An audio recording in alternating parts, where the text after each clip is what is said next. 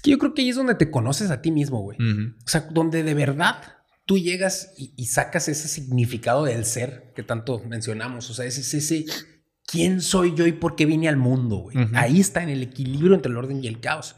Y todo eso, a mí me parece brillante el hecho de, de cómo lo pone este compa que dice algo con significado.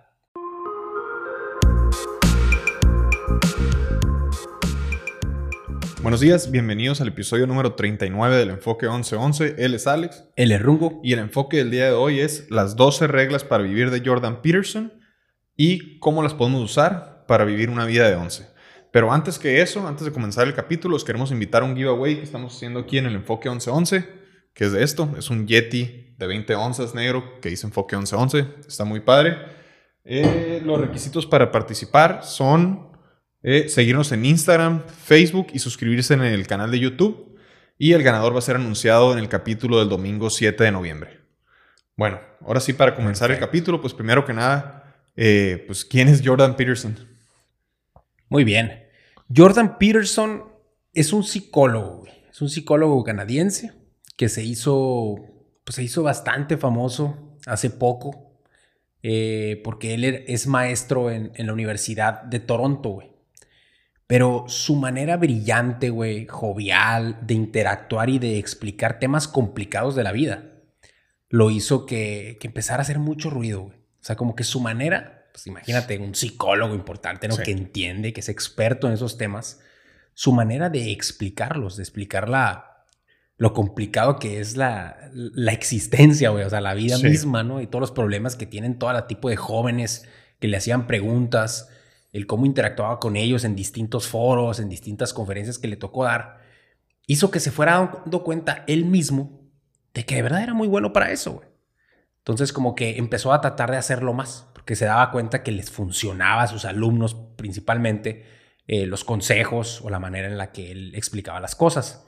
Entonces se fue metiendo poco a poco, güey, en, en, cosas que estuvieran más de moda, ¿no? De que más juveniles, en foros, en internet, güey y llegó a una, a una plataforma, güey, o no sé bien exactamente qué es, pero creo que es una plataforma que se llama Quora, que funciona como tipo preguntas. Haz de cuenta, tú haces una pregunta y alguien que sepa el tema, que tiene su perfil y todo el rollo, te contesta al respecto de eso. Entonces, como que este vato estaba, pues le encantaba su tema, los temas que él domina. Entonces se metía a ver qué estaban haciendo, qué preguntas hacían los jóvenes o la gente.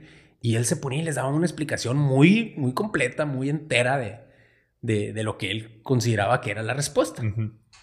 ¿Qué es lo que debían hacer? Exacto, y estas respuestas, güey, empezaron a hacerse famosas, o sea, virales. Hasta, virales, Simón, de que las posteaban en Facebook, las posteaban en Instagram, al rato le, le tomaban screenshot y los, y los imprimían, etcétera, ¿no? O sea, de verdad, como que funcionaba la forma en la que él explicaba los temas que se consideran muy complicados, muy complejos, en una en una manera que era muy básica y muy entendible. Y creo que tenía una habilidad de conectar con personas como jóvenes que dices que a lo mejor no es tan fácil conectar con ellos y él tenía la, manera correcta de hacerles llegar al punto correcto de él, pues. Que hiciera clic, ¿no? Exacto, hiciera ese clic. Exactamente, eso pasó. Entonces como que él se dio cuenta de esos talentos, de esos dones que tenía y, de la necesidad que había allá afuera por entender este tipo de temas. Que pues diseñó 12 reglas, güey, que resuelven los problemas normales del día a día que encontró que eran muy comunes. Entonces, él se preguntaba a sí mismo, o sea, ¿para, qué voy a hacer estas 12 reglas? Pues porque si cada uno de nosotros vive como habría, como habría que vivir, o sea, como deberíamos de vivir, pues imagínate, así todos colectivamente. Ajá, todos juntos, o sea, fuéramos un equipo el mundo. Oye, pues está muy interesante esto y está muy interesante que alguien tan experto y tan conocedor de estos temas, pues explique y nos ayude aquí haciendo un libro y haciendo esto que, estas 12 reglas de, cómo deberíamos de vivir, estas 12 reglas, así, tal cual, las 12 reglas para vivir. Oye, entonces, empezando por la 1, ¿cuáles son estas reglas? Ok, mira, pues primero, eh, los nombres están medio chistosos, ¿no? Están medio raros, medio locos ahí, eh, pero eso no es lo importante, lo importante es el trasfondo, que está, que, que es la explicación de la regla como tal yo creo que la ponemos de, esta manera o la ponen de esta manera para que la entendamos más fácilmente, ¿no? Para que de verdad nos la llevemos con nosotros y la podamos aplicar. Ok. Entonces ahí les va. La primera es simple y sencilla, pero sin embargo está muy interesante. Me gustó bastante y se llama enderezate y mantén los hombros hacia atrás. Esa es la regla.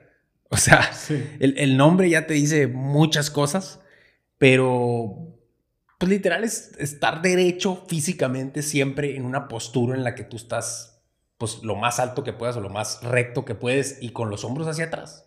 O sea, esa es la postura en la que tú deberías de encontrarte. Porque ahí viene la explicación que es interesante. Él tendrá su buena razón para, decir esto. Él te explica que la naturaleza humana, güey, es muy similar a la de, por ejemplo, los animales. Y se enfocaron mucho en experimentos que, le hicieron a, diferentes especies de animales y en todos la jerarquía de, no, de dominación de los animales, quién es el macho alfa, de cuenta, quién come primero en los pollos, por ejemplo, o quién tiene derecho a tal pareja, es pues quién es el macho más... Sí, el dominante. Ajá, dominante, el más fregón. Entonces, eh, pues en los humanos pasa bastante de esto, pero te lo explica de esta forma. Él dice que el estudio específico aquí fue acerca de unas langostas. Que, por ejemplo, una langosta, güey, eh, cuando quiere pues, estar con cierta pareja, o que quiere cierta comida, o que quiere cierto espacio territorial donde quiere vivir, lo primero que hace para ahuyentar a otra es simple y sencillamente pararse así. así. Firme. firme, o sea, derecho y con los hombros hacia atrás, así como que sacando el pecho, ¿no? Eso es lo que hace. Y si la otra langosta lo ve, que, híjole, no, pues está, Me está, retando. Está enorme, haz de cuenta, ¿no? Puede, que diga, no, bye. Tipo, ya, tú ganaste, te quedaste ahí. Y ya ahí, ahí, pasa. Pero si el otro se queda y dice, no, pues yo también, y el otro también se para así. Entonces resulta que los dos están diciendo que los dos son machos alfas. Ok. Entonces uno empiezan los dos a hacer así, las, tenazas. Ese es el paso número dos, güey. Donde, ¿qué está haciendo con las tenazas? Le está demostrando que él tiene unas tenazas más filosas, más grandes, más peligrosas que las del otro. Y le está haciendo sonar para que vea que lo va a ah, morder duro, ¿sí? Entonces, el otro compa, pues empieza a hacer lo mismo, güey. Y, y sin O se raja, me imagino. Ajá. O sea, se va y dice, no, aquel vato sí está cañón. Tenazones. Pero si ninguno hace eso, güey, pues ahí empieza el tiro, ¿no? Ahí viene ya el pleito. Pero aquí eso no, es lo, eso no es lo interesante. O sea, eso es lo que sucede realmente. Pero vámonos a ver qué pasó adentro de su cabeza. O sea, qué pasó en el cerebro de la langosta realmente mientras todo este proceso estaba en juego. Ok. Y lo que sucede es que estos dos machos se consideraron alfas. Pero vamos a suponer que se pelearon y uno ganó y el otro perdió. Cuando el que pierde ya se dio por vencido o se dio cuenta que había perdido. Sí. En ese momento se liberan sustancias químicas en su cuerpo. Esas sustancias químicas también las tenemos los seres humanos y la tienen diferentes tipos de animales. Pero en este caso la langosta esa con esa sustancia química le manda a decir a su cuerpo que ahora reajuste su cerebro, porque ya no es un macho dominante, ahora es un subordinado. Ok, el alfa es este amigo ahora. y el otro, al revés, compa. En lo que este compa se empezó a hacer chiquito y se cambió de postura y ahora se, puso así con los hombros hacia adelante. Sí, ya guardó el pecho. Ajá, y chiquito, así siguió chiquito y dijo, bueno, ahora yo soy un subordinado. El otro compa se veía más radiante, enorme, güey, con más grande todavía y llamaba más la atención. Entonces, esa sustancia específica se llama serotonina, la sustancia que soltamos nosotros también y que soltan las langostas en este caso, que son las que es la que te da la pues la confianza que tú necesitas, ¿no? Y la octopamina es la, otra sustancia. Otra sustancia, la sustancia que empezó a soltar el que perdió, por ejemplo, soltó más de la otra y ya no tenía tanta serotonina. Entonces, pues ¿Qué es lo que sucedió, por ejemplo, con el macho vencedor? Pues ahí, lo ves con la serotonina todo, güey. El vato resplandeciente, gigante, con el pecho hacia adelante, ¿no? El vato. ¿Qué es lo que está demostrando él? Le está diciendo a las... se le hace mucho más fácil conseguir pareja, se le hace mucho más fácil conseguir comida. Los demás langostas lo ven y dicen, no, pues es que ese vato domina, ¿no? Sí. En ese momento subió en la jerarquía, pues. Sí. Entonces, cómo esa langosta ve el mundo y como las demás lo ven, depende exactamente de esa situación, del cómo él se siente. Pues. Sí. Entonces, eso está muy interesante. Y es química, se va hasta su postura, se va a su posición y se va a lo que los demás perciben de él. Exacto. Entonces, nosotros, los seres humanos, también tenemos en nuestro cerebro una parte prehistórica de nuestro cerebro, o sea, que quiere decir que así ha funcionado pues, toda la vida, este, que es la especializada en evaluar nuestra dominación, o sea, nuestra jerarquía de dominación. ¿Dónde vamos? Todo el tiempo. Está tratando de decir, híjole, ¿dónde va este vato? Pues este güey, ¿en, dónde encaja realmente? Entonces, él esta parte del cerebro se está enfocando o se está fijando todo el tiempo en tus actividades sociales, en la carnita asada a la que fuiste, cuando fuiste a la tienda, cuando fuiste a una fiesta, cuando estuviste con tu familia, cuando estuviste con tus amigos y con tus enemigos y con todo el mundo y todo el tiempo, todo lo que tú hagas, pues la traes aquí adentro. Ahí está. Entonces todo el tiempo se está fijando cuál es la jerarquía de este vato, pues. Y en ese momento, pues te asigna un estatus. Ok, entonces a lo que estamos viendo aquí es que tu postura le está hablando directamente a tu subconsciente, por decirlo así. Sí. Entonces cuando estamos encorvados, solito nosotros mismos nos estamos diciendo, pues no estás a la altura de esa circunstancia o no, deja que otro lo haga.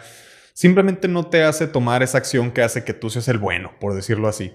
Al contrario, si caminas con, los hombros hacia atrás, como decías, recto y todo, pues le mandas un mensaje contrario, pues le mandas el mensaje que quieres y automáticamente sentimos confianza, sentimos que estamos listos, nos sentimos preparados y pues nos da poder en cualquier situación. Básicamente es eso, ¿no?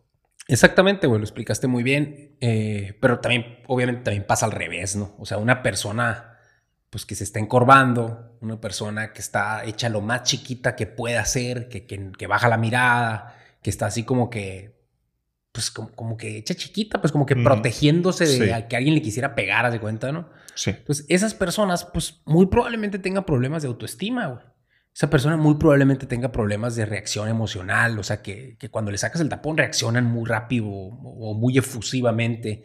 Eh, son personas que a lo mejor tienen baja energía, son personas que pues, tienen diferente tipo de problemas que te causa tener una baja autoestima y una baja serotonina.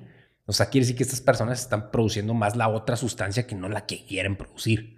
Y una persona con la espalda recta, con la serotonina, todo, e, esa persona sola tiene una serie de ventajas increíbles. Tiene confianza en sí mismo, se siente tranquilo independientemente de su situación, siente seguridad, seguridad tanto, pues, no sé, con sus, socialmente como internamente consigo mismo. Eh, es una persona que ve el futuro y lo ve como algo prometedor, como algo que ahí viene lo bueno, o sea, todo eso excelente, feliz, encantado. ¿Sabes qué es lo más interesante? Que automáticamente la gente lo percibe. O sea, te das cuenta, ¿cuántas veces nos pasa que ves a alguien y nomás por verlo caminar ya sabes, más o menos, digo, no, no sabes la verdad absoluta nunca, pero te da una idea o te da una percepción de, ah, canijo, este amigo viene con todo, este viene prendido, este trae actitud, este viene fuerte, este... Mínimo este vato tiene confianza en sí mismo. O sea, se le ve como si tuviera un aura, sí, se ve fuerte, se ve... O sea, es, es, es algo muy, muy notorio. Y pues Simplemente lo viste caminando, siempre nomás viste parado a alguien y te dice demasiadas cosas. De hecho, es normal, ¿no? Que estás en, por ejemplo, un restaurante con diferentes amigos y entra alguien y de volada tú ya todos lo ya lo etiquetaste. Y todos mm. volteas porque el vato Simón trae ahí su, Algo. su posición social, su jerarquía, no sé. Pero de volada lo, es cierto, o sea, de volada, aunque no queramos, así funciona la vida, pues somos humanos y está en nuestra naturaleza. Pero pues lo más importante de todo esto, o lo que deberíamos de aprender, es que si nosotros cambiamos tu postura, o sea, si nosotros cambiamos nuestra postura, la gente nos va a ver y nos va a tratar diferente, güey. Pero ¿sabes qué es más importante que eso todavía? ¿Qué es más importante? Que tú te vas a empezar a tratar diferente también. O sea, cuando tú solo lo haces, tú te sientes diferente. O sea, es como que todo esto se alimenta uno al otro. Pues. Sí, se vuelve un círculo vicioso positivo que definitivamente te empodera. Así es. Está muy bueno. Oye, la segunda regla. Ok, la segunda regla me, llamó mucho la atención como la pone aquí, porque dice, trátate como si fueras alguien que depende de ti. Ah, canijo. Oye, ¿y cómo está esto? Está bastante curioso. Eh, empieza él contando una historia, güey. Cuenta una historia donde dice que pues, muchos pacientes humanos, o sea, muchos pacientes normales que llegan con él y que van al doctor. Los pacientes del doctor, le duele la panza y llega. Llegan al doctor y también los suyos, ¿no? De, pues, en, su consultorio psicológico. Ah, ok, ok, ok. Entonces, eh, pues dice que muchos pacientes en general, pero una cantidad, no me acuerdo el porcentaje, pero una cantidad muy grande, era de que no se toman la medicina, güey.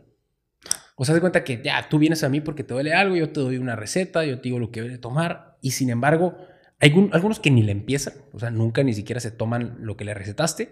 Y hay otros que sí, pero no lo terminan. O muchísima gente que no termina el tratamiento. O más o menos. Entonces, eh, aquí la reflexión que él hace es, ¿por qué será eso, pues? O sea, y, dice que se, que se, puso a investigar mucho al respecto. Y dice, oye, qué raro, pues. O sea, ¿por qué el ser humano viene por un dolor, le dices cuál es la solución y de todas maneras lo deja a medias o ni lo empieza? ¿Por qué? Pues a qué se debe esto.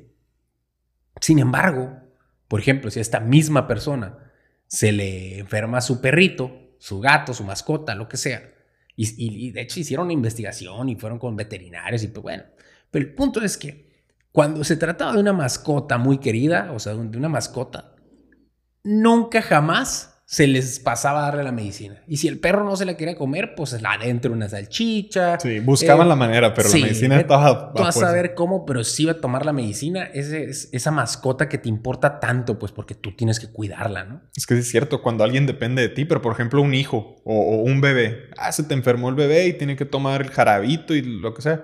Y obviamente no le gusta y todo, pero se lo va a tomar porque se lo va a tomar. O sea, no, no hay otra opción. Y con nosotros las reglas son más flexibles. O sea, ¿por qué? Porque sí, si nuestra salud es tan importante, ¿por qué dejarlo como, como segundo paso? Pues es cierto, deberíamos de tratarnos como si, como si dependiéramos de nosotros mismos. Exacto. Al bebé tú te vas a encargar de poner la sudadera porque tiene frío, al, no sabes cómo, pero tú, hijo, le tienes frío, pues a lo mejor me da gripa, no importa. Así, cosas de ese tipo. Y a lo que se refiere este punto es que deberíamos de tratarnos mejor a nosotros mismos. Sí. O sea, que somos muy importantes y que toda nuestra vida y nuestra existencia en este mundo y todo lo que estamos haciendo depende de cómo estemos. Entonces tenemos que estar mejor. Entonces el punto total de la regla es despertar, güey. Es el despertar, es el darnos cuenta de, es el darnos cuenta de que estás aquí una vez y pues, puedes aprovecharla o no y puedes hacer mil cosas y, y tratar de sacar tus mejores talentos, o sea, de impactar, de hacer feliz, de hacer muchas cosas, o puedes simplemente vivir más o menos y, ah, pues si me enfermo no importa, si esto no importa, o sea, como que no eres prioritario muchas veces y deberías de serlo, pues. Claro. Entonces, ese es el punto final, que todo se reduce a la ley del el caos y el orden, güey. O sea, así funciona la vida. Todo es o caos o orden. orden. ¿Qué significa cada cosa? El caos son todas esas ocasiones, todas esas situaciones que nosotros no conocemos y no comprendemos. Okay. O sea, todas esas cosas que se salen de lo que tú estás acostumbrado a. Y el orden, pues es todo lo contrario, es todo el territorio ya explorado. ¿no? Todas esas cosas que tú manejas perfectamente, que tú conoces y que tú estás a gusto con. Entonces esas son las dos situaciones de la vida, güey. O estás en una o estás en la otra. Sí, hay que buscar el orden más que y las dos, güey, tienen sus cosas positivas. O sea, no nomás el orden. El orden, pues obviamente tiene sus cosas positivas. Sí, pues seguridad. Ajá, pero también el caos, güey. Como por ejemplo, eh, lo positivo del caos podría ser el sentido de aventura, güey. Las posibilidades de lograr algo. O sea, todo eso está en la incertidumbre, está lo que está afuera, pues. Sí. No está en tu, en tu orden, está en tu caos. Sí. Eh, todo lo nuevo, cualquier cosa nueva, el aprendizaje, todo eso está en lo nuevo, el nacimiento, el crecimiento, todo eso está en el caos. Entonces, el caos realmente no es malo, es bueno. Entonces, hay que estar constantemente en, en el equilibrio, eso es lo que tratamos de buscar, ¿no? Estar en el equilibrio entre el caos y el orden, es a lo que debemos de, pues, de aspirar. Ándale. O sea, un pie en la seguridad y otro pie en el crecimiento. Es que lo que dices tiene, tiene toda la razón, tiene muchísima razón, porque, pues en fin de cuentas, creo que de esto se trata la vida, pues, ¿no? O sea, no podemos tener los dos pies en ninguno de los dos lados. Como dices, tiene que haber un equilibrio, imagínate. Si siempre estás totalmente en lo seguro, pues ¿cómo vas a conocer? Digo, ¿cómo vas a crecer? ¿Cómo vas a conocer tu potencial? ¿Cómo vas a, a llegar a ser esa persona en la que de verdad puedes ser? Y pero al mismo tiempo, pues es importantísima la seguridad, no te vas a andar arriesgando todos los días. Sí, sí, güey. De hecho, esa seguridad puede venir de diferentes formas, ¿no? O sea, acuérdate que, no sé, para que quede más claro, pues esa seguridad de la que habla aquí en la vida, pues puede ser la seguridad familiar, puede ser la seguridad emocional, la seguridad económica, o puede ser social, incluso hasta la estructura del gobierno en el país en el que vives, puede ser tu seguridad, ¿no? Sí, definitivamente tenemos que encontrar ese balance que es el mejor para nosotros. Oye, ¿y la tercera regla? La tercera regla eh, dice, haz amistad con aquellas personas que quieran lo mejor para ti. Yo creo que esta está bastante obvia, güey. Pero dice, dice él que, que él era una persona en su vida que, que bastantes, cambió de bastantes ciudades, o sea, se mudó. Se mudaba mucho. De chico, joven, etcétera. Y que tuvo amigos de todo, ¿no? Tuvo amigos donde eran medio pandilleros. eh, de hecho, sus mejores amigos con los que creció chico, eh, pues eran drogadictos. eh, tuvo problemas de, de diferentes tipos al respecto de, no delincuencia como tal, pero andar haciendo vandalismo así Sí. medio. A lo mejor cosas que no te llevan a nada bueno. pues. Exacto. Entonces, él, sin embargo, era la misma persona, pero Claro. en una de todas esas mudanzas terminó en una universidad donde conoció un grupo de personas donde él luego, luego, güey, dijo, a la bestia, ¿y este Sí. mundo qué, pues? Y esto que, estoy- o sea, esto que estoy viendo yo, esto no existe, pues, o sea, este no estaba acostumbrado a ver eso nunca, porque llegó un grupo donde personas que ni lo conocían tanto lo hicieron parte de rápidamente y lo empezaron a ayudar y a impulsar de la forma que él consideraba la adecuada Mm. en- internamente. Nunca había vivido eso porque era parte de otro tipo de grupo, pero de repente dijo, ala, o sea, qué padre todo lo que se puede hacer. Conoció mucha gente ahí que valía macizo la pena, se hizo parte de ese grupo y todo empezó a mejorar. Exacto. Es que una, una amistad no es más que un acuerdo entre, entre dos personas. O sea, o- o en- es más bien un acuerdo recíproco donde, donde los dos se convienen. ¿Me entiendes? Es, es, es buscar que una persona que te apoye y buscar apoyar a una persona o a los que sean tus amigos o amistades, pero son esos que te respaldan, pues es alguien que te respalda en las buenas y en las malas, ¿me explico? Eso es una verdadera amistad que tienes que pues aspirar, como dices tú, como dice la regla, pues hacer amistad con aquellas personas que quieren lo mejor para ti.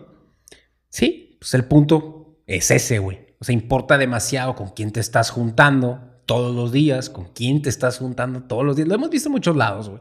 Pero es de verdad muy importante quiénes son esas personas que tienes a tu alrededor siempre para saber si vas a llegar para acá o para allá, o sea, a un lado o al otro, ¿no? Sí, tu círculo social influye mucho en tu toma de decisiones y en tu vida. Así es. Entonces, la siguiente regla sería, eh, no te compares con los demás, güey. No te compares con nadie, de hecho. Compárate contigo mismo, con quien eras antes. Con eso es con lo que te debes de comparar todo el tiempo. Pues se refiere a que lo más importante de todo es el crecimiento. O sea, ¿qué tanto estoy creciendo? Exacto. Como lo hemos dicho muchísimas veces aquí, una persona se siente feliz, motivada y realizada cuando está creciendo, cuando está mejorando. Lo importante es que nos tenemos que atrever a ser auténticos, güey. Porque sí es cierto, o sea, siem- siempre estamos tratando de compararnos con otras personas, ¿no? O sea, por más que ahorita lo decimos así, que ah, compárate con el tuyo de antes, pues sí. Pero normalmente volteas a ver al vecino, como las películas esas donde sale y el otro tiene la, la cortadora de zacate nueva Ah, tú, y el otro "Chin, tiene no el tengo carro", las, sí. Simón, cosas de ese tipo. Este, pues es normal. Yo creo que es común, pero no, no significa que esté bien, güey. O sea, no importa lo que estén haciendo las demás personas. Tú atrévete a ser auténtico, güey. Auténtico. Eso es, esa es una palabra que, que a mí me encanta porque, porque significa muchas cosas, güey. Significa muchísimas cosas en una sola palabra, güey. Si te fijas, no cualquiera se atreve a ser él. No cualquiera se atreve. O sea, cualquiera, muchas personas simplemente siguen un camino o lo que les dijeron que deberían de hacer. Y les importa demasiado la opinión de las demás personas porque pues este es el camino que ellos están haciendo. Pero yo creo que ser auténtico es como identificar a qué vine yo. O sea, a qué vine a este mundo. O sea, quién soy pues. Y hacerlo. O sea, tú eres el que decide a qué aspiras en la vida y a qué renuncias, qué quieres y qué no quieres. Entonces, como que atrévete a hacer eso que, que deberías de hacer, que tu yo te dice, oye, yo vine a hacer esto, pues. Es que el punto después de todo es, es, es muy fácil, es plantearte tú tus propios objetivos y pues de esa manera está muy obvio, o sea, planteate tus propios objetivos y trata de convertirte en la persona capaz de lograrlo. Si te estás comparando con otra persona, pues estás mal porque a lo mejor esa persona no está yendo al camino que tú que te escogiste para ti, lo más probable es que no. Entonces, ¿por qué compararte con alguien que no va a tu camino, pues? O sea, comparte con, con- contigo mismo y con el tú que eras ayer y ve si el de hoy va más cerca o más lejos de tus objetivos. Punto. Oye, la quinta regla creo que ya vamos. Súper bien explicado, eh, güey, muy bien. Eh, la quinta regla es no dejes que tus hijos hagan algo que detestes. ¿A qué se refiere, güey? Esta la voy a platicar muy simple, güey, porque me pareció muy simple. Eh, la idea es que muchas veces por evitar el conflicto, sobre todo con los hijos, los padres los dejan hacer lo que quiera hacer el hijo. ¿Por Mm. qué? Porque es mucho más fácil. O sea, siempre va a ser más fácil no entrar en conflicto. Sin embargo, te dice, muchas veces ese conflicto es necesario para mantener la paz. O sea, si tú quieres tener una paz a largo plazo, si tú quieres tener un plan a largo plazo, si tú quieres criar hijos que sean de la forma en la que tú eres o quieres ser, o a lo mejor aspiras a llegar a ser. O que aspiras que ellos lleguen, pues. Ajá, tienes la oportunidad con ellos de que ellos puedan tomar ese camino desde un inicio. Entonces, no les quites esa posibilidad porque tú no fuiste lo suficientemente fuerte contigo mismo para soportar esos conflictos diarios que involucra estarle diciendo al hijo constantemente que no, o que no, o que debe hacer ciertas cosas, o que se tiene que podar el zacate, o que tiene que lavar el carro, o que lo que sea, ¿no? O sea, son ejemplos super X los que estoy diciendo. Pero el punto es, si tú no estás de acuerdo con algo que están haciendo tus hijos, diles, güey. O sea, confróntalo. Si ten ese conflicto ahorita, es más importante. Pues. Es muy cierto lo que dices, todo eso, y y no nomás con los hijos, güey. Creo que en, cualquier relación que llevas, o sea, cuando muchas veces por evitar el conflicto hacemos el problema más grande y pues es muy, importante tratar de hacer que una situación que te esté molestando te deje de molestar. Imagínate con tu pareja o lo que sea, problemas que a lo mejor pudiste haber solucionado muy rápidamente y por, ah, hombre, ya X, haces que el problema se vuelva más grande, se vuelva algo normal, algo de tu día a día, algo que constantemente te está molestando. Y pues si en lugar de eso pues, en lugar de evitar el conflicto, te tomaras la pena de, oye, ¿sabes qué? Esta situación creo que la deberíamos de cambiar por esto y por el otro. A lo mejor y, y, con eso arreglas tu problema, con eso a lo mejor la otra persona entiende y hace las cosas de la manera que tú pienses, o cambias tu opinión. O sea, de verdad puede ser que, oye, a la vez no había visto que la manera en la que esta persona hace esto es eh, tiene razones por esto. Yo no había visto esta parte de la foto, pues. Y pues ya. Así es. Definitivamente es muy importante el poder ver las cosas de esa manera, ¿no? Y a veces no nos damos la oportunidad simplemente por, híjole, ese conflicto, mejor le saco la vuelta. Exacto. Bueno, antes de, la siguiente es, antes de criticar, asegúrate de estar en perfecto orden contigo mismo. O sea, ¿a qué se refiere esto? Es, somos buenísimos para juzgar, güey, para criticar a las demás personas. Pero nosotros como seres humanos somos demasiado complejos como para entendernos por completo, güey. Ok. O sea, ¿cómo puedes decir tú que tienes la razón y que estás en lo correcto cuando a veces ni siquiera te entiendes a ti mismo, güey? ¿Cómo vas a entender tú la situación de otra persona para juzgarla y para decirle que está mal y para criticarla incluso si esa persona llegó a este punto de la vida de otro camino en el que tú no tienes ni idea? Pues? O sea, no, no puedes tú tratar de decirle cómo le debió haber hecho, pues, o, qué hizo mal eso está mal. Entonces eso es a lo que se refiere esta regla. Sí, pues es que hay muchísimas personas que, somos o que son o lo que sea, pero que creemos que tenemos la verdad absoluta ante cualquier tema o ante, ante un tema, vamos a decir, lo que sea. Y pues la realidad siempre va a ser otra. La realidad es que rara vez vas a tener una verdad absoluta. O sea, sí, pues. ¿cuándo? Y pues si en lugar de criticar nos calláramos, pues y nos pusiéramos a, debatir o a pensar, o oye, ¿cómo ves con esto? y lo que sea, pues nos diéramos cuenta de las verdaderas realidades y pues cuál o cómo, por qué valdría la pena criticar, pues. Exacto. Esa regla me gustó y me pareció interesante porque siento que, que sí entorpece bien macizo la vida de ciertas personas, de muchas personas, incluso su felicidad, incluso su potencial, incluso su crecimiento, incluso sus relaciones, muchísimas cosas, nomás porque ellos creen que la vida es así. Y de los dos lados, ¿eh? En la listita que ya tienen en la mano. Pues. Y de los dos lados, tanto el criticar como el ser criticado, güey. O sea, tú no sabes si el criticar, pues estás limitando a una persona que pueda cumplir con algo que la verdad valía la pena. Exacto. O sea, a lo mejor está haciendo algo que vale la pena. A lo mejor es un gordito y lleva dos días en el gimnasio y le dices, ¡eh, gordo! y ya no le entró. Es cierto. Y en lugar de eso, si, si te hubieras quedado callado, lo dejas. O sea, entró hoy, güey. No, no es como que tiene una vida que... no sabes nada. No sabes nada de él. Y no lo criticas. A lo mejor el, mes que entra o el año que entra, el, bueno, mucho después o lo que sea. Pero esa persona puede lograr cosas grandes a su salud o... O, sea, él no haberlo criticado le pudo haber cambiado la vida. Y, la, y, y, limitaste a alguien que pudo haber logrado algo, algo especial. Y también como que es mucho egoísmo, ¿no? También siento que la, persona que siempre cree, bueno, no sé si se le llama egoísmo a eso, pero el creer que tú siempre estás bien. Ah, claro que es egoísmo. Pues es egoísmo, ¿no? Claro o sea, ¿Eso qué, güey? O sea, ¿por qué crees que así estás bien? O sea, ¿por qué tú estás bien y todos los demás no? O muchos no. ¿O por qué criticas o, juzgas sin siquiera entender el cómo llegó esa persona ahí. y la bronca es que no tienes la capacidad de entenderlo. No sabes. Desde ahí empieza. O sea, no vas a tener esa verdad absoluta, pues. Bueno, pues la siguiente regla, güey, eh, que es la octava, dice, haz tus esfuerzos en cosas con significado, no nada más en lo que te convenga. Esto también me pareció muy interesante. Puede ser un poquito complejo de explicar, pero está muy interesante, güey, porque si tú eres disciplinado y das más importancia al futuro que al presente, puedes cambiar tu realidad. O sea, el hecho de lo que te está tratando de explicar aquí es que si te fijas, las personas que han triunfado, que han tenido éxito en la vida, son esas personas que negocian con el futuro. Ok. O sea, son personas que pueden ser deportistas, por ejemplo, un deportista mm. famoso. Pues a lo mejor todo el presente vivió 10 años tratando de ser ese deportista, 15, no sé, toda su infancia, toda su secundaria, toda su prepa, hasta que llegó a ser profesional y ahorita, ah, pues sí, exitazo. Como lo que subiste en Instagram, no sé si te acuerdas, pero subiste eh, un quote ahí de Tyson Fury, el campeón de campeones de peso pesado. Exacto. Y dice, ay, sí, la gente me llama suertudo. Me llama suertudo porque soy campeón. Y la realidad está acá, acá, acá, acá. Luego, ahí lo, se los vamos a poner. Estuve 30 años en el gimnasio de box corriendo en la lluvia. Ta, ta, ta. Eso es suerte, dice. Sí. Eso es suerte. No, no es suerte. Está bien interesante. El punto es poder sacrificar un poquito el presente por un mejor futuro. Cuando nosotros hacemos las cosas que tienen significado, todo se va aclarando poco a poco.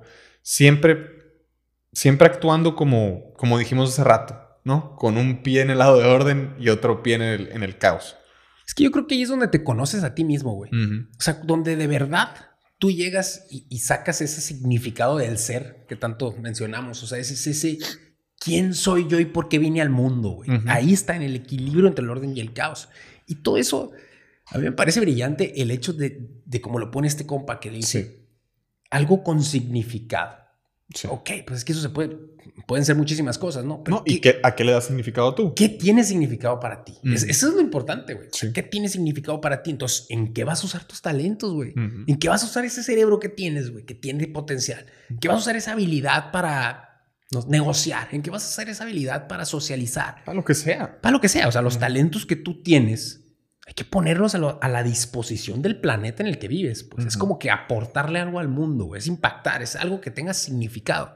Simplemente, mucha gente, hace cuenta, tiene mucho potencial, tiene muchas cosas que hacer en la vida, pero de repente se acaba de graduar o no se ha graduado y está batallando en la vida o lo que sea, pero le llega una oportunidad de hacer algo y como es conveniente, porque está aquí, dice Fierro ya pero eso, eso es hasta un delito contra tu persona cuando esa oportunidad te va a limitar tu potencial. Si esa oportunidad está alineado con un crecimiento y con un potencial que tú quieres llegar a tener usando ese talento que tienes en el mundo, eso es una vida con significado. Exacto. Que es a lo que se refiere aquí. Sí. Entonces, eso está, la verdad, es muy importante, güey. Exactamente, así es como debería de ser. Oye, entonces, ¿cuál es la octava regla? La octava sería, di la verdad, güey, o por lo menos no mientas. Así le pusieron aquí. Pero bueno, eso es, pues, es bastante obvio, ¿no? O sea, la honestidad es súper importante, va directamente relacionado con tus valores esenciales, con tu esencia como persona. Mentir es debilitar tu carácter. Lo único que estás haciendo es salir del paso. Entonces, al debilitar tú tu carácter, es más fácil que cualquier adversidad te tumbe, güey. Porque tu carácter es lo que más debes de proteger en el mundo, güey. Tu, carácter lo estás forjando durante todos tus días de tu vida. Siempre. Entonces, vivir en la, en la verdad debería de ser como, como ese objetivo nuestro, güey. Ándale. Algo así total, pues. Exacto. Es que simplemente decir mentiras o mentir, por así decirlo, es tomar un camino fácil. Es tomar el camino fácil. Es sacarle, ay, no quiero decir la verdad porque, porque presenta un conflicto, un riesgo. Y pues, ¿por qué? O sea la verdad es que decir la verdad es, debería ser, como dices, una regla así, debería ser un objetivo nuestro. Y pues debemos de aprender también nosotros, pues admitir culpas, ¿no? Todos nos equivocamos, nadie es perfecto, hay que admitir culpas, hay que decir la verdad y al fin y al cabo, pues, pues es una vida, pues podemos, podemos equivocarnos. Y decir la verdad al respecto nos va a hacer mejorar siempre, nos va a hacer crecer.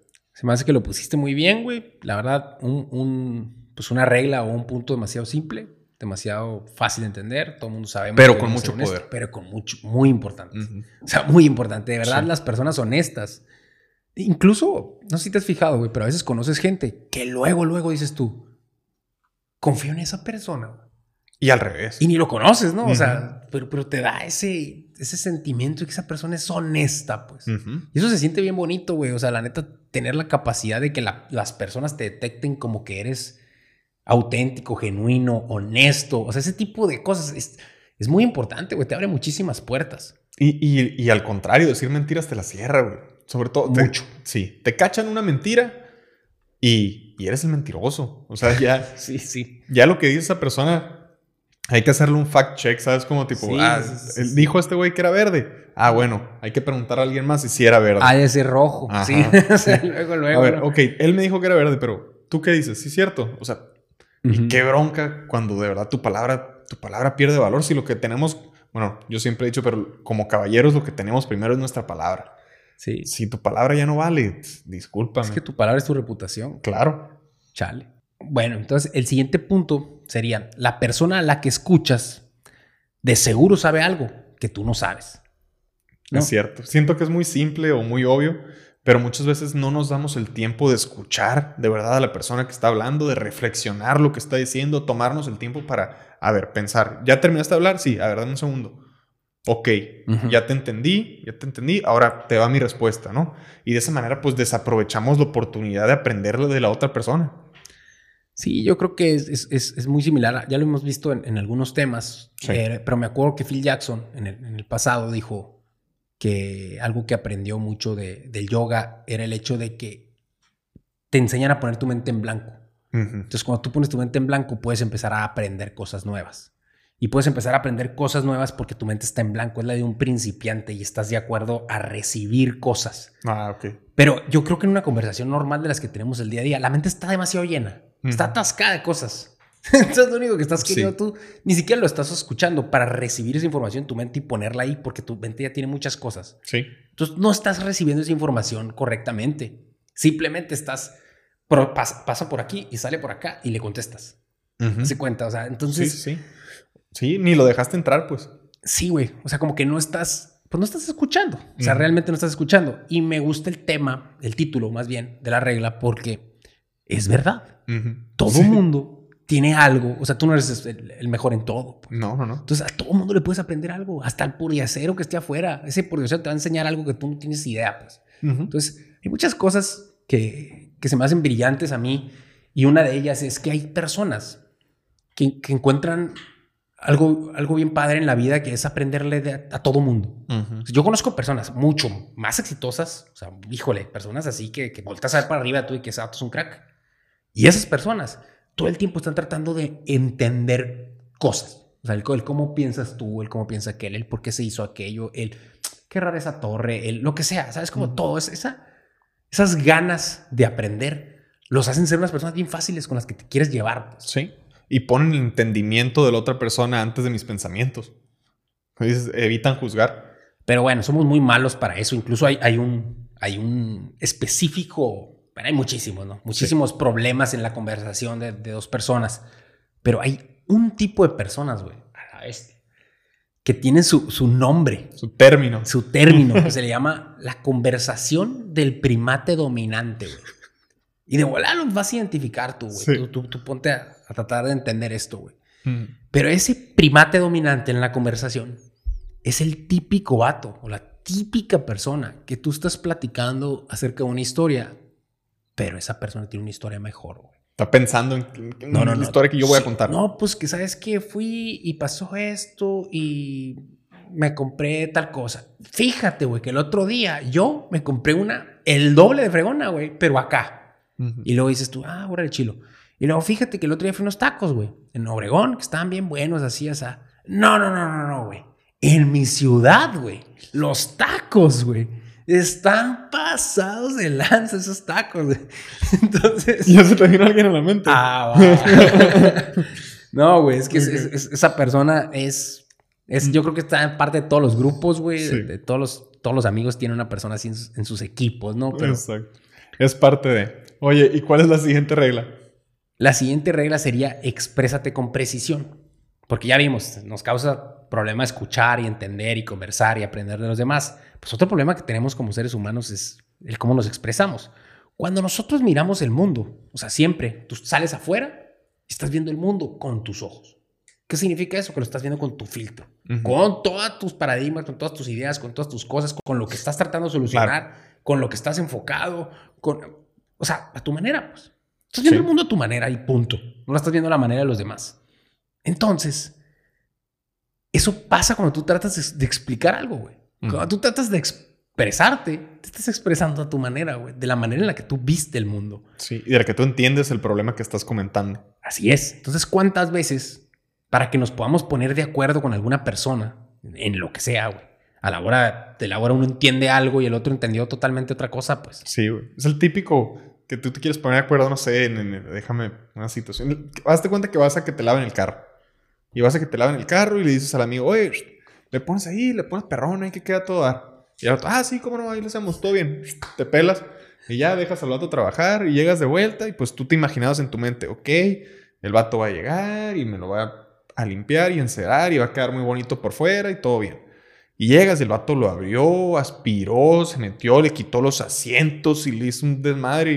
Y, y a la hora de la hora, ah, canijo, ¿cuánto cuesta eso? No, aparte, a lo mejor ni querías eso. Al rato voy a ir por mi perro y lo iba a ensuciar. sí, pues, tú o sea, querías que quedara bien limpio por fuera Sí. y, y pues no, no se entendieron, simplemente. Él entendió una cosa y tú entendiste otra. Entonces, ¿por qué negarnos a ser específicos, güey? Ándale. Cuando especificar el problema nos permite solucionarlo. Eso se me hizo a mí. Qué fácil se oye, pero Sí, especificar el problema, el problema nos permite solucionarlo. O sea, la solución siempre está en el entendimiento. güey. Y sabes que también una cosa ahí que, que- que es muy importante es ser muy específico cuando, te, cuando explicas algo. Y si no entendiste, hacer que la otra persona especifique muy bien lo que está diciendo. O sea, si tú crees que "Ah, creo que entendí, pues vuelve a preguntar. A ver, ¿cómo me lo ibas a lavar? Sí, a ver, a ver, te voy a decirlo, haz de cuenta que yo soy el que lo lava, ¿no? A ver, ¿te entendí bien? ¿Quieres Sí, que aspire y quieres que levante los asientos y quieres que... No, no, no, espérate tantito. No, no necesito Sí, tanto, no, no, tanto. Voy por Exacto. mi perro ahorita y me va a Sí. ensuciar todo, ¿no? Es para afuera, güey. Exacto. al 100. O sea, Entonces, entonces creo que es algo recíproco. Tanto Así sé es. muy específico con cualquier eh, eh, cosa que quieres que te entiendan y pide que te especifiquen cuando quieras entender algo. Y ahorita pusimos pues, un ejemplo muy X, pero imagínate una pareja, un matrimonio. De hecho, en el, aquí en, en el tema explica, el ejemplo es, es, un, es algo complicado, güey. Es, es un divorcio, güey. Ok. Pero dice que todo se hubiera solucionado. En, en resumen, el final es que todo se hubiera solucionado si se hubieran explicado específicamente qué quería cada uno. O sea, Sí. pero bueno, entonces esto es muy importante. La siguiente regla sería, deja en paz a los niños que andan en patineta. Ok. Así nomás. Ok. Como dijiste, están medio locos los temas. Sí, güey. Las reglas. Tú imagínate unos morros en patineta, ni siquiera son niños, ¿verdad? Porque tienen que tener cierta edad. Algún nivelito. Pero esos morros que andan en patineta haciendo pues cosas peligrosas, ¿no? De Típico pirueta. morro que anda ahí rampeando y a un barandal y todo ese rollo. Entonces, ¿qué crees que esas personas, si tú estás aquí comiendo y ahí hay un parque y volteas al parque y esos morros son unos seis morros haciendo ahí todas esas piruetas acá? Entonces, ¿qué crees que esos vatos están tratando de conseguir? No sé, pues eh, eh, divertirse y, y a lo mejor lucirse ahí, quedar fregón con los amiguitos. Pues más bien lo que ellos quieren, güey. Lo que ellos están tratando de hacer es triunfar ante el peligro. O sea, Mm. ellos no aspiran a la seguridad para nada, No, no, no, no. sino a ser competentes, güey. O sea, es que el ser competente, güey, es precisamente lo que hace a la gente que adquiera la seguridad que necesita. Ándale. Entonces, es ponerse en esa situación incómoda, güey, para seguir desarrollándose, para seguir creciendo, güey, para seguir subiendo de nivel. Ok, ok. Entonces, lo que entiendo aquí, o sea, es como la analogía esto de la patineta. Es más bien eh, cuando veamos que una persona le está metiendo muchas ganas a algo, aunque a lo mejor no lo entendamos por completo, pues debemos dejarlos trabajar, no, no tratar de ponernos en, tu- en su camino, porque para ellos sí significa algo y a lo mejor pueden llegar a algo haciendo lo que están haciendo. Exacto, güey. Exactamente eso es lo que estaba tratando de explicar en esta regla. Porque si te fijas, los morros en patineta en este caso, pues están utilizando su valentía, porque se van a pegar unos buenos fregazos. Sí. Su destreza, porque tienen talento, Sí. güey, y lo están utilizando. O sea, tienen esa destreza de seguirla desarrollando. Tienen osadía, güey. Y pues, como, como dije, su, su talento, su potencial, güey. Ponerlo a la disposición de eso que están tratando de hacer. Entonces, ¿quién sabe a dónde los puede llevar esto, güey? Sí, a lo mejor y luego los ves en los X Games y todo el rollo. Pero como tú lo pusiste y me encantó la explicación, en la vida diaria las personas, si nosotros fuéramos un poquito más como los niños estos en patineta, güey, si pusiéramos nuestra valentía, nuestra osadía, nuestra estrés y nuestro talento en función de algo que tenga sentido o significado, a la de lo que se puede lograr, ¿no? Allá afuera. Eso se trata, güey. O sea, no, no hay que tratar de limitar a las demás personas, pues. Exacto. Ellos están tratando de crecer en su mundo. Tratemos nosotros de crecer en el nuestro también. Oye, ¿y qué? Ahora creo que solo nos falta una regla. Muy bien, la última regla dice, si te encuentras un gato en la calle, acarícialo. Ese sí está, está rarito el nombre. Si no te gustan los gatos. Pero bueno, la vida es compleja, güey. De lo que se trata es esto. La vida por sí sola es difícil. O sea, es un hecho. Y nosotros como seres humanos, con nuestro cerebro, con nuestros paradigmas, con nuestras cosas sociales, con las redes sociales de ahora en día, con las plataformas digitales, con lo que el mundo se hizo uno, o sea, ya no es de que tú vives en tu ciudad, vives en el mundo, ¿no? todo está interconectado. Entonces, como que nosotros nos complicamos todavía más la vida de lo que tiende a ser ya de difícil. Entonces, por por el solo hecho de ser seres humanos, nosotros ahorita nos complicamos más de lo que deberíamos, con la ansiedad, depresión, todas esas cosas que cada vez crecen. Pero, sin embargo, la vida por sí sola es grandiosa. Sin embargo, a veces perdemos esa perspectiva. O sea, a veces nos enfocamos demasiado en nuestros problemitas de nuestro mundo que nos agobian tanto que no vemos lo grandiosa que es la vida. Entonces, bueno, después de que te explica todo esto en este punto, lo que hace es que tú que tú digas, sí, pero hay veces que los problemas de verdad son problemas. Sí, claro. O sea, hay veces que hay problemas de los cuales no hay que tener, son catástrofes, son, son, son situaciones pues feas que no queremos vivir nunca. Pero el punto de esto es que hay que aprender a disfrutar de las situaciones más simples de la vida, de, de, de acariciar ese gato que te estás encontrando en la calle, de apreciar el sol, de ver la lluvia, de ver la naranja que se cayó del árbol y decir qué bonito es esto en lo que estoy viviendo, apreciar esos pequeños detalles, porque la vida sigue. Entonces, a pesar de la situación en la que te estés enfrentando, que puede ser muy fea y puede que la solución no sea, ah, sonríe. No, a lo mejor no vas a poder sonreír, pero hay que poder apreciar y acariciar ese gato, pues. Ok. Entonces, ese es el punto. Sí, creo que es un poquito como que no podemos dejar que la tragedia del día a día o la tragedia por así decirlo, de existir, de las cosas normales, nos amargue. O sea, como dices, o sea, la vida sigue, así es la vida. si nos enfrentamos con todas las ganas a, la incertidumbre, al no saber, a, lo que viene del mundo, pues a dónde nos va a llevar, ¿no? O sea, creo que primero que nada es tener la mentalidad de atacar el día con, con fe y con valor. Exacto. Bueno, pues yo creo que quedaron bastante claras las 12 reglas, se me hicieron muy padres, yo creo que nos pueden ayudar en la vida a todos nosotros a tener una mejor vida, a alcanzar nuestros objetivos, a lograr lo que queramos. Nomás antes de, terminar, güey, me gustaría explicarles el último ejercicio que te pone aquí Jordan Peterson al final, güey. Y te dice que escribas con una pluma especial lo que, lo que tú te escribirías en tu alma. O sea, escribe algo que al tú leer eso te va a ayudar a alcanzar tus máximos objetivos. O sea, escribe algo que te permita encontrar ese ser. O sea, ese ser significa encontrar para qué vine yo al mundo. Ah, Que te permita usar tu talento y tu potencial en algo que tenga significado. Entonces, todo eso lo resume en una frase. Entonces, tú escribe esa frase y guárdala muy bien, dice. Y cada vez que la veas, tienes que recordar el por qué la pusiste ahí. O sea, te va a ayudar a, comprometerte con ese, con ese camino que estás eligiendo, ¿no? Y aquí lo que, lo que se me hizo súper curioso, güey, es que pues este libro precisamente yo lo leí en el 2018, güey, que es cuando salió. O sea, 2018. Y lo abrí y pues ahorita para el episodio pues lo repasamos todo, ¿no? Todo, todo, todo el libro lo repasamos y, en base a eso estamos hablando ahorita en, este capítulo. Y cuando llegué a esa página, yo todos los libros los subrayo y pues hago los ejercicios y hago todo. Y en ese momento me encuentro la frase que yo escribí, güey. Y la frase que yo escribí en ese punto, que era la frase que me iba a permitir llegar a mis máximos objetivos, era, ¿cómo puedo desarrollar mi máximo potencial? Hmm. Literal, güey. Y ahorita, tres años después, te puedes dar cuenta de que es precisamente eso es lo que estamos haciendo. Güey. Sí. Entonces, qué padre, porque sí sirven esas cosas con las que tú te comprometes. Exacto.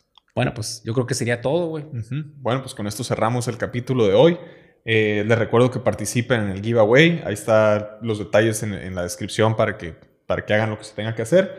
Y no se olviden de seguirnos en nuestras redes sociales, de comentar su frase favorita del capítulo. Suscríbanse al canal de YouTube, por favor. Suscríbanse al newsletter si quieren un poco más de información de este y de los siguientes capítulos. Y los invitamos a ver más capítulos del Enfoque 1111. Así es. Nos vemos.